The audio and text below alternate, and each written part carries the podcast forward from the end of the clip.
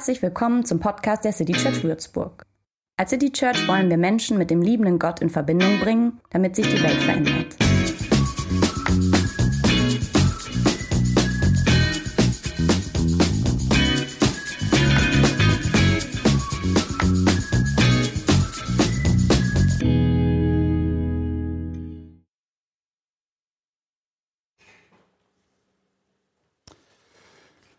Wenn ich bei Google zwei Stichworte eingebe, Instagram und Weisheiten, dann spuckt ähm, Google bei mir folgenden Account aus, Wortgefühl. 154.000 Follower bei Instagram. Da sieht man Stockfotos, behaupte ich jetzt mal, also die man irgendwo im Netz findet, stark aufgehellt, diese Fotos, sodass sie nur noch so gerade als Hintergrund fungieren und darauf stehen dann Weisheiten. Zum Beispiel solche. Das Leben ist wie ein Blumenbeet, man erntet das, was man dort sät. Könnt ihr mal raten, welches Bild im Hintergrund zu sehen sein könnte? Ähm, ein anderes, da ist so ein Blondschopf mit Sonnenbrille. Du kannst nicht verlieren, entweder du gewinnst oder du lernst. Und ein Strand, an dem zwei Menschen in den Sonnenuntergang laufen. Wir haben alle zwei Leben. Das zweite beginnt, wenn wir realisieren, dass wir nur ein Leben haben. So, jetzt mal abgesehen davon, dass Weisheiten wie hier ähm, manchmal ganz nah an der Grenze zum Kitsch sich bewegen oder oft auch jenseits dieser Grenze, 154.000 Follower. Also, warum mögen Menschen, und ich nehme euch jetzt einfach mal damit rein, Sinnsprüche? Also so im Allgemeinen. Warum haben wir da so einen gewissen, warum hängen sie, oder andere natürlich, ne, irgendwo an Wänden, auf Bildschirmhintergründen, drucken wir sie auf T-Shirts, dann mehr die witzigen oder so, verschicken sie per Postkarte zum Geburtstag und so. Warum machen wir das? Warum tun wir das? Seit Menschen gedenken, ähm, das Leben in zwei Zeilern zu erklären oder zumindest Teile des Lebens. Wir tun das, weil solche Sätze dabei helfen, sich in einer verwirrenden Welt geborgen zu fühlen. Ähm, und die verwirrende Welt um uns die sieht ja ungefähr so aus. Ne?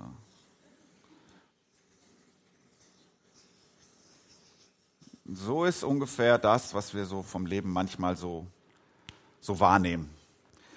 Und ähm, wir erleben uns in einer Wirklichkeit, in der wir uns immer mal wieder nicht so richtig zurechtfinden.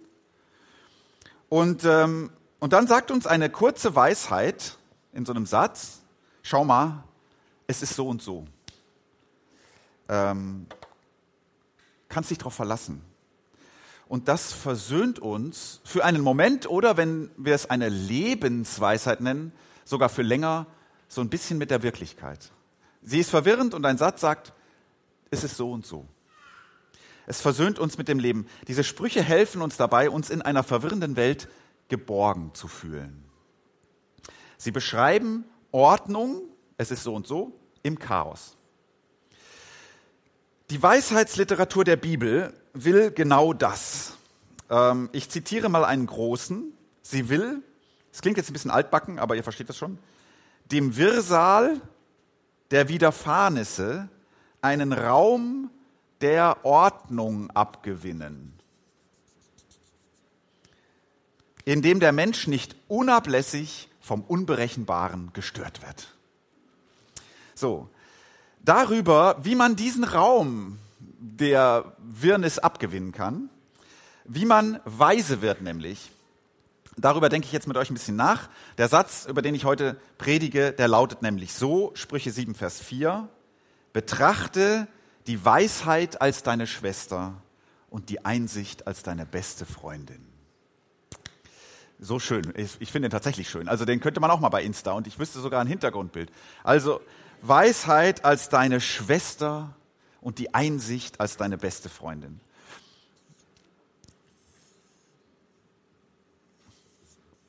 So ungefähr. Ne?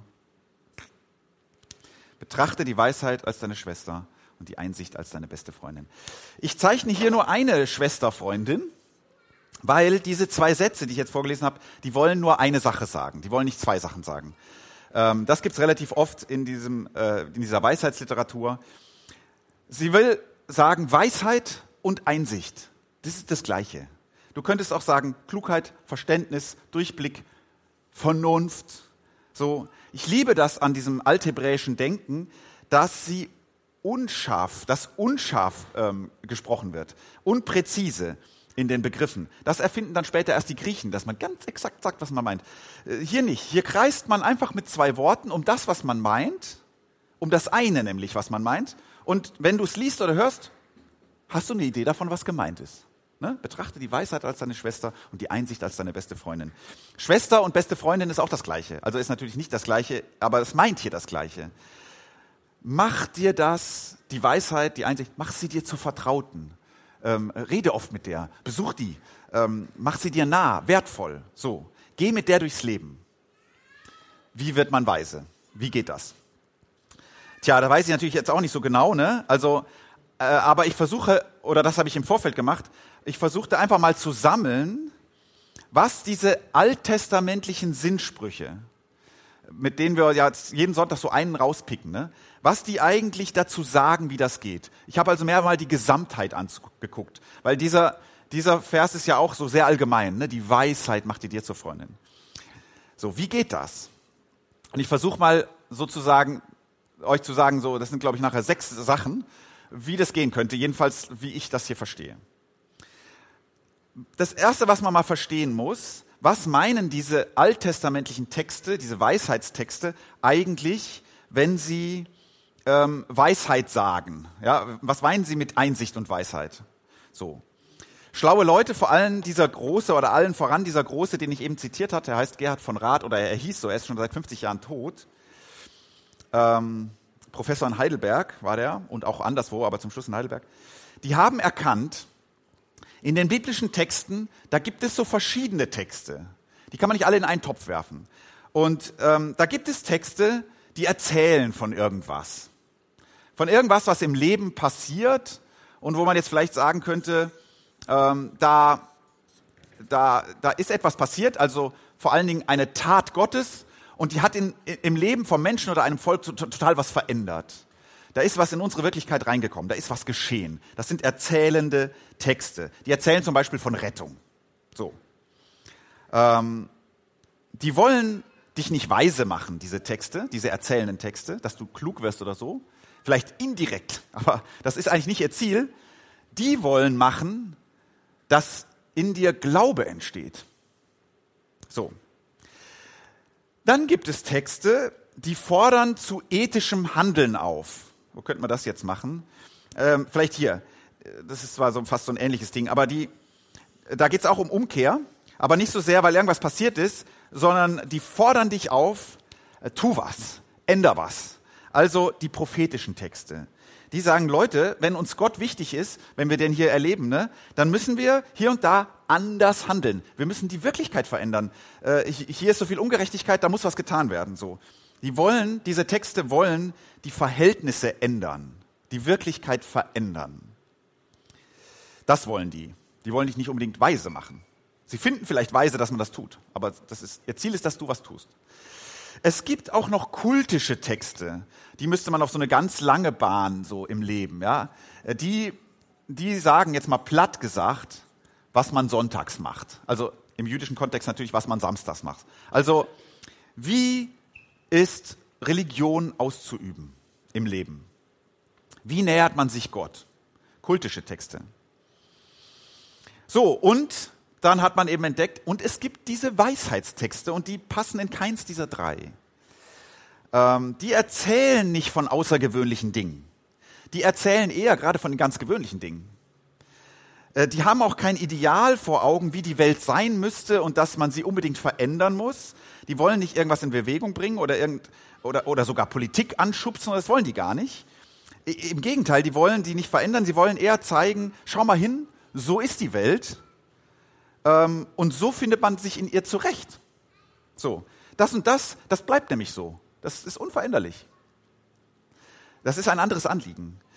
Sie reden auch nicht so viel, diese Weisheitstexte, von Religion. Gar nicht so viel, wie man meinen müsste. Die reden nicht von Sonntags, die reden von Montags bis Freitags. So. Ähm, dass jetzt diese Weisheitstexte ich hier so voll ins Zentrum setze, das ist natürlich, wenn man das ganze biblische äh, Kontext äh, anguckt, ein bisschen schief. Ne? Diese Texte hier, die sind wichtig. Das ist nicht der hier der wichtigste, aber heute fokussieren wir uns ja darauf. Darum ist das in der Mitte jetzt heute.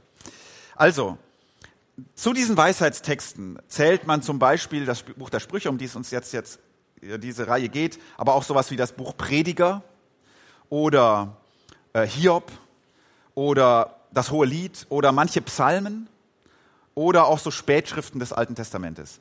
So, Weisheitstexte. Jetzt ist Folgendes wichtig. Es ist immer noch diese Frage, wie wird man weise? Ne? Wenn man sich diese Texte anguckt, um zu hoffen, dass man weise wird, dann muss man eins im Kopf haben. Diese biblische Weisheitsliteratur, die setzt den Glauben an Gott schon voraus.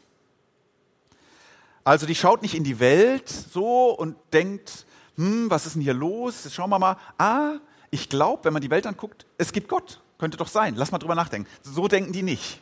Ja? Sondern für diese Leute, die hier schreiben, ist das schon klar.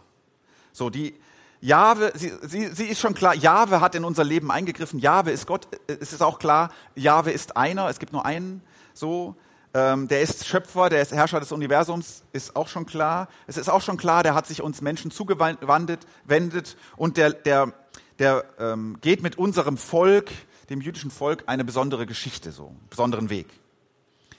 So, also das setzen die schon voraus. Wenn du jetzt sagst, äh, ja, da müsste ich aber erstmal drüber nachdenken, ob ich das auch so sehe. Wenn ich weise werden will, müsste ich erstmal über diese Frage nachdenken, ob Gott da ist.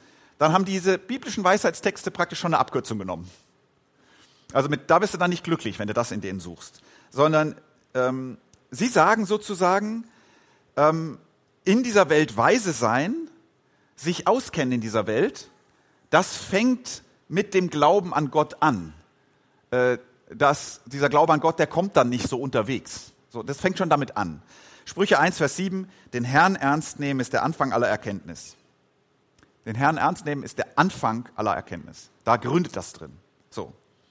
Und dann fragen diese Texte aber sofort weiter, okay, und innerhalb dieser Welt, die Gott geschaffen hat und die er regiert und so, die er durchwaltet, wie kann man da drin klug leben?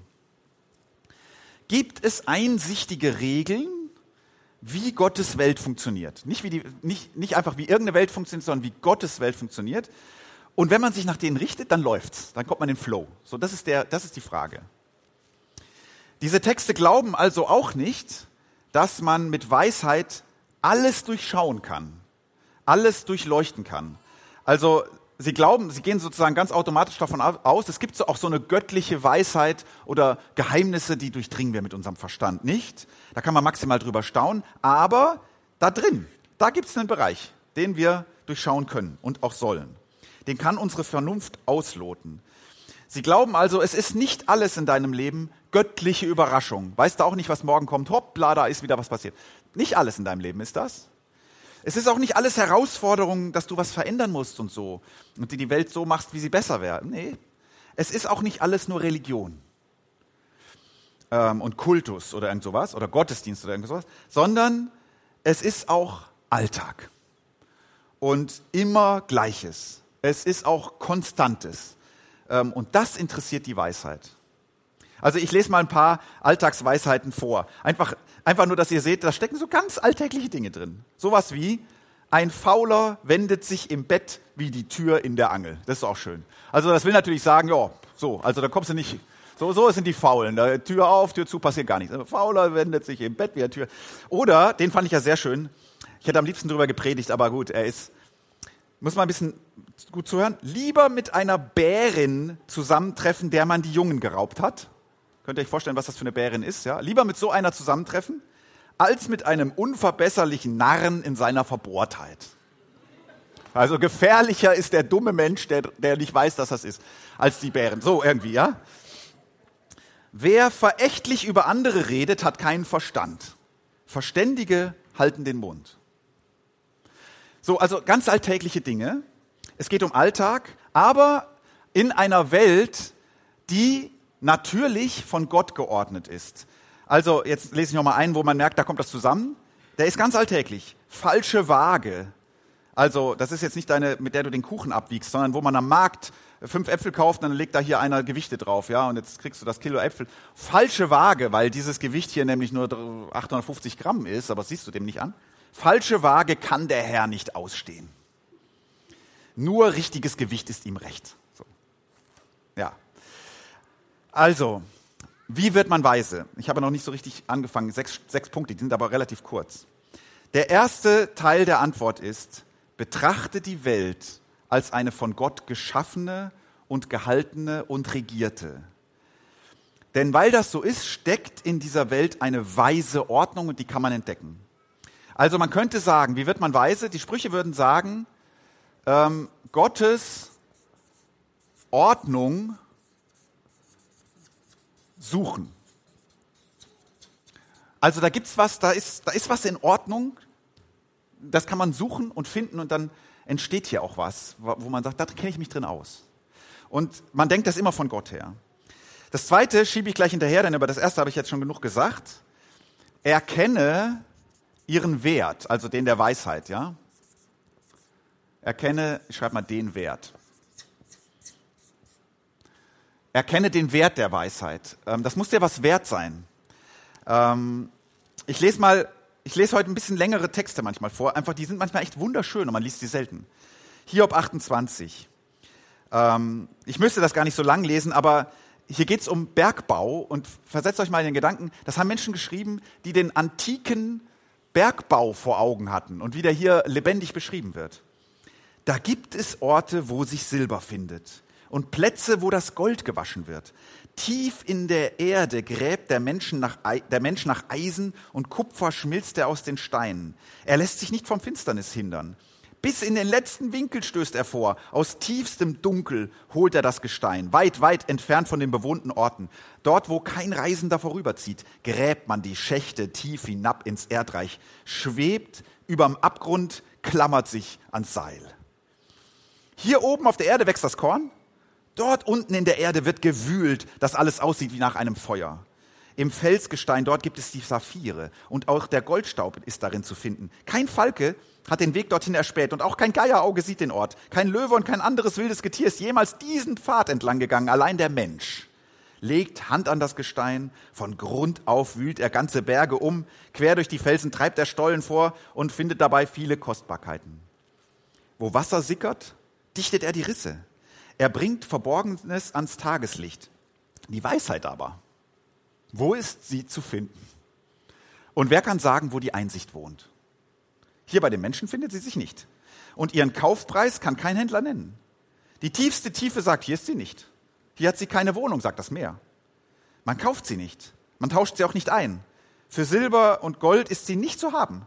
Mit allerfeinstem Gold nicht zu bezahlen, auch nicht mit Karneolen und Saphiren. Mit reinstem Glas lässt sie sich nicht vergleichen. Gerät aus bestem Gold reicht nicht zum Tausch. Korallen und Kristalle zählen nichts. Sie übertrifft an Wert sogar die Perlen. So, also, dieser Text ähm, legt natürlich jetzt gerade einen Punkt, auf den ich erst später komme, nämlich, dass die Weisheit so schwer zu finden ist. Ne? Das ist typisch Hiob-Buch. Der kämpft ein bisschen damit, dass das hier ganz schön chaotisch ist alles. Ähm, ich habe es jetzt vorgelesen, um den Wert der Weisheit hervorzuheben. Ne? Also wertvoller als alles, was du da in den tiefsten Tiefen finden kannst an Gold und Metallen so. Wie wird man weise, indem man sie sucht? Die durchlöchern ja ganze Berge da, ne? Indem man ihr mehr Wert zumisst als dem, was man sonst so alles finden kann im Leben. Betrachte sie als deine Schwester und als deine engste Freundin. Drittens, und das wird jetzt immer ein bisschen äh, konkreter, indem du der Welt vertraust. Muss ich jetzt gleich erklären. Indem du der Welt vertraust. Ähm, nicht alle Texte der Bibel würden das sagen, ne? aber die Weisheitstexte sagen das. Diese Texte glauben nämlich ganz fest, es gibt in der Welt das Verlässliche. Sieht nach Chaos aus, wissen die auch. Ne? Ähm, die wissen von all diesen seltsamen Wirrnissen im Leben und so. Aber sie glauben nicht an das Chaos, sondern an das Ordentliche. So, die Welt ist ordentlich, könnte man sagen. Das klingt natürlich jetzt schlimm, vor allem wenn man 14 ist oder so, aber ähm, du kannst vielleicht das Zauberhafte darin entdecken, wenn die Welt ordentlich ist. Trotz allem es da drin Ordnung gibt. Also nur dann, wenn es ja irgendwie Ordnung in dem gibt, macht es ja überhaupt Sinn, sich über Weisheit Gedanken zu machen. Wenn alles nur irres Chaos ist, ja, dann soll man dann nachdenken. So. Es macht nur dann Sinn, die Welt zu verstehen, wenn da auch was verstehbar ist. So. Und das glauben die Weisheitssekte. Sie glauben, es gibt einen Sinn. Und du kannst dieser Welt wirklich vertrauen, ähm, dass sie dir nicht nur was vormacht und alles dich nur, dich nur verwirrt, sondern die kommt von einem guten Gott her und da drin ist was verstehbar. Die Wirklichkeit, so sagen die Texte manchmal, die wendet sich dir quasi zu und die sagt dir was übers Leben. Die erklärt dir was. Die wendet sich Menschen zu, die glaubt, also die Weisheitstexte glauben, dass die Welt etwas sagt, dass die eine Aussage hat. Ich lese nochmal Sprüche 8, das ist ein Kapitel nach, nach dem hier, was, ich, was unser Vers ist. Da ist die Weisheit auch so eine Person, wie eine Freundin. Hört doch, die Weisheit ruft. Die Einsicht lässt ihre Stimme erschallen. Erhöht und weit sichtbar steht sie an den Straßen und da, wo die Wege sich kreuzen. Sie stellt sich an die Tore der Stadt. An den Toreingängen ruft sie aus, Leute, ich habe euch was zu sagen. An alle Menschen wende ich mich. Ihr Grünschnäbel, lernt reif zu werden, ihr Unverständigen, werdet klug. Hört zu, ich gebe euch wertvollen Rat. Ich könnt euch auf meine Worte verlassen. Aus meinem Mund hört ihr die Wahrheit. Böses auszusprechen ist mir verhasst. Meine Worte sind alle wahr und ehrlich, es ist keine Falschheit und Hinterlist darin. Sie sind klar und eindeutig für alle, die Einsicht haben und ihren Verstand gebrauchen. Sucht meine Unterweisung, nicht Silberschmuck. Strebt nach Erkenntnis statt nach Schmuck aus Gold. Ihr wisst doch, Weisheit ist besser als Juwelen. Sie ist mit nichts vergleichbar, was ein Mensch sich wünschen könnte. Also so ähnlich wie eben mit dem Bergbau, ne? wertvoll, nur hier nicht, man kann die Erde durchwühlen, die, man findet die nicht, sondern, nee, nee, die kannst du da draußen. Du, du, musst, du musst nur zuhören. Die redet. Die Welt redet mit dir. Die Weisheit, die in dieser Welt steckt, manche Texte sagen, die Weisheit, die ist sozusagen von Gott geschaffen worden. So, die ist wie so eine Person, die da redet. So, also, du kannst der Welt vertrauen, dass sie dir was sagt und du wirst weise, indem du viertens zuhörst. Zuhören. Zuhören macht weise. Die Weisheit, die ist eine Person, wie deine Schwester, die redet, die flüstert. Und die ist, so sagt dir dieser Text eben, ne, nicht irgendwie an den fernen äh, äh, Klöstern irgendwo, wo ein paar schlaue Leute sich 20 Jahre in Bücher vergraben oder in Gebet oder irgendwas, oder auch nicht an den Elite-Universitäten, sondern offen auf der Straße. Jedermann. Kann man hören. Hör zu. Hör der Wirklichkeit zu. Du kannst das Leben verstehen. Das Leben kann dir gelingen. Wenn ihr das ein bisschen einseitig findet, was ich sage, ja, die Weisheitstexte sind ein bisschen einseitig. Es kommt gleich noch was anderes, aber ich muss nämlich sagen, diese Stimme, die tut mir gut. Also, ich höre die nämlich im Moment gar nicht mehr so oft. Diese Stimme, die sagt, hier gibt es eine Ordnung, hier ist, man kann was verstehen. Ich höre eher das, sage ich mir auch selbst, wow, ist das ein Chaos. Ist, man wird, was soll man? So, diese Stimme höre ich, habe ich im Ohr. Ich habe auch sofort, wenn ich solche Sätze höre, in meine, die Stimme im Ohr, die sagt, ah, aber Moment mal, ne, schau doch mal hin, da ist alles sinnlos. Also ich meine jetzt nicht euch, ich meine die Welt. So, ne, äh, und die ist auch böse, diese Welt und, und so. Und diese alte Stimme, ich muss sagen, ich habe ihr letzte Woche beim Vorbereiten gerne zugehört. Ihrem Optimismus, ihren Glauben daran, dass das hier Gottes Welt ist und dass man in der gut leben kann. Übrigens, es gibt in der Vorstellung der Weisheitsliteratur des Alten Testamentes keine böse Gegenmacht in der Welt, der man ja das in die Schuhe schieben könnte. Ja, das Chaos, das kommt eben von, was weiß ich, vom Teufel oder so. Ähm, die, Weis Weisheitsliteratur verweigert sich dieser Vorstellung. Findet man da drin nicht. Findet man natürlich im ganzen Alten Testament nur ganz selten. Ähm, aber in der Weisheitsliteratur, es, es gibt praktisch keine dualistische Vorstellung in Gut und Böse. Ähm, es gibt keinen Riss, der durch die Welt geht. So, oder durch den Menschen. Oder dass der Mensch umkämpft ist oder die Welt umkämpft ist. Es gibt natürlich Böses. Ja, ja. Da ist im Wesentlichen der Mensch dann dran schuld. So denkt die Weisheitsliteratur. Denn der Mensch ist frei zu handeln. Und wenn er so handelt, weise, dann, äh, dann kommt man gut klar in dieser Welt. So, und jetzt sind wir nämlich bei etwas, was für die jüdische Weisheitsliteratur ganz grundlegend ist. Und das ist der Tun-Ergehen-Zusammenhang. Und ähm, den schreibe ich jetzt mal hier hin. Er gehört nicht oben in diese Punkte rein. Doch, er, er, er gehört rein in den, aber ich nenne ihn hier oben anders. Denn die Aufforderung wäre, Verantwortung übernehmen. Oh Mann, mein Stift macht so langsam schlapp. Verantwortung Ü. Verantwortung übernehmen. Ähm, Tun, Ergehen, Zusammenhang. Also, ich lese mal ein paar Sachen vor, die das ganz deutlich machen. Sprüche 10, Vers 16. Wer das Rechte tut, gewinnt Lebensglück. Wer das Schlechte tut, verspielt es durch eigene Schuld. Das ist mal eine Aussage, ne? Oder 24, also ein paar Verse weiter hinter. Einem bösen Menschen stößt zu, was er befürchtet, ein guter bekommt, was er wünscht. Oder Instagram, das Leben ist wie ein Blumenbeet. Man bekommt, was man sät. So, man erntet, was man sät. So. Das ist im Prinzip das Gleiche. Ne? Tun und das hängt zusammen damit, wie es dir geht. So, und ich mag diesen Gedanken von Hause aus nicht. Ich finde ihn so unterkomplex. Ne?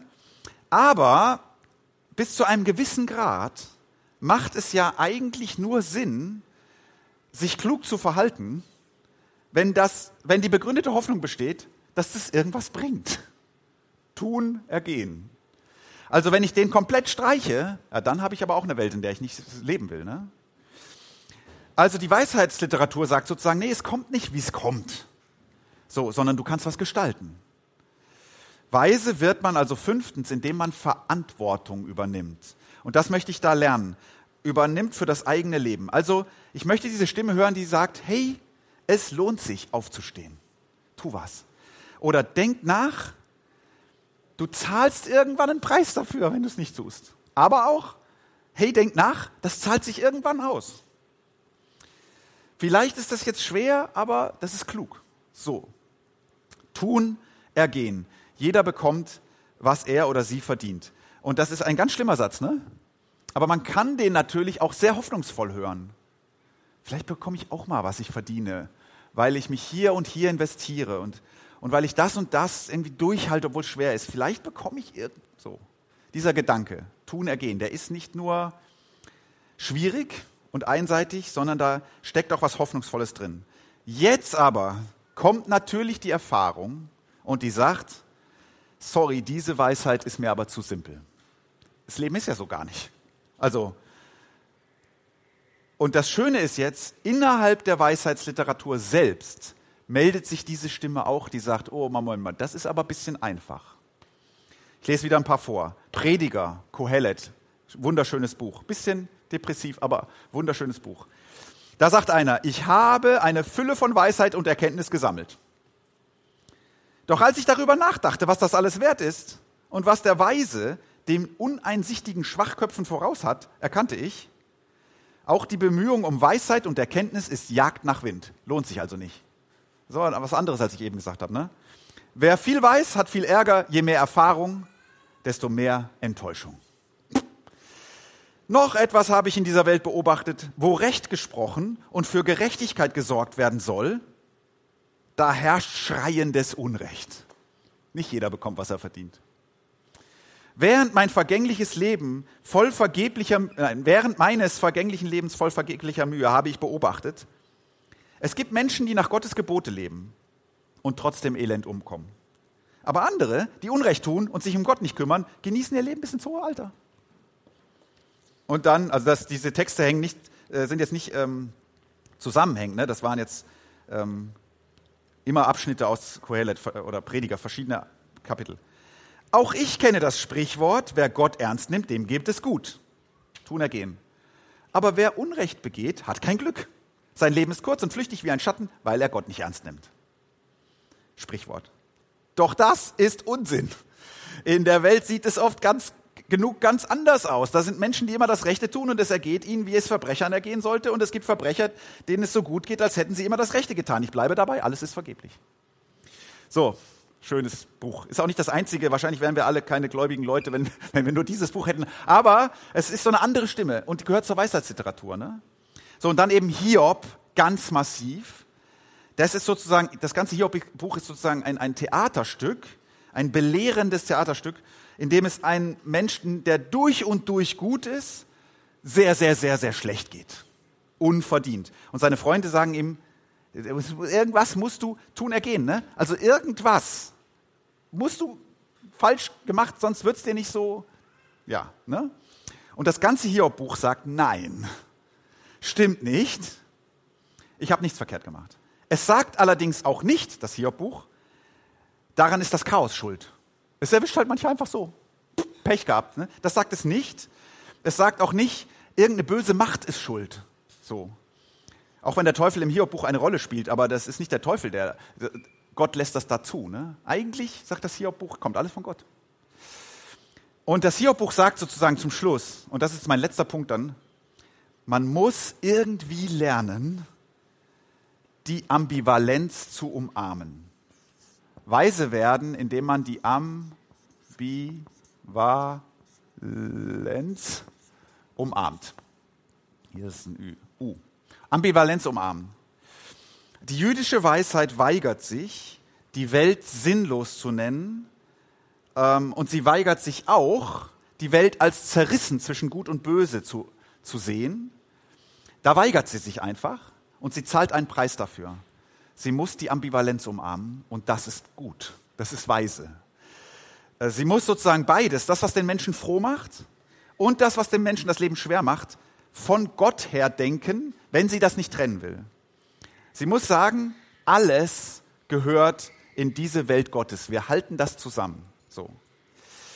Ähm, und das nennt man dann nicht mehr Dualismus, sondern Monismus. Ja, und das ist etwas Gesundes, ähm, etwas Weises. Wir sagen manchmal heute dazu Ambiguitätstoleranz.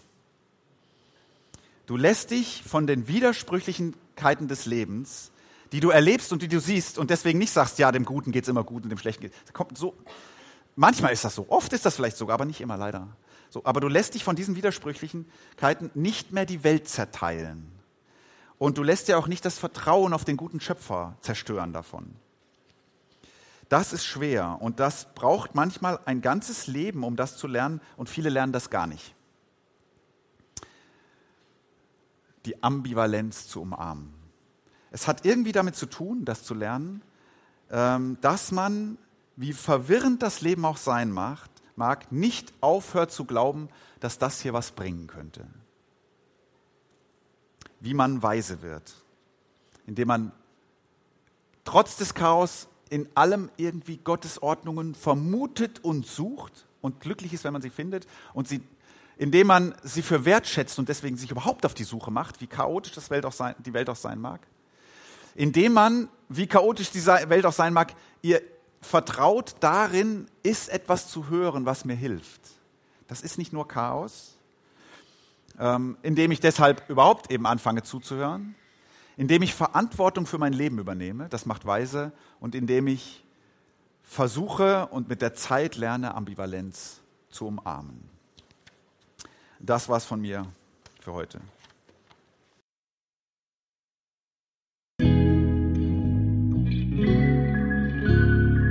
Mehr Infos zu dem, wer wir sind und was wir machen, kannst du unter citychurch.de nachlesen. Wenn du uns unterstützen willst, und wir brauchen Unterstützung, findest du Informationen dazu in den Show Notes oder unter citychurch.de-spenden. Vielen Dank und bis zum nächsten Mal.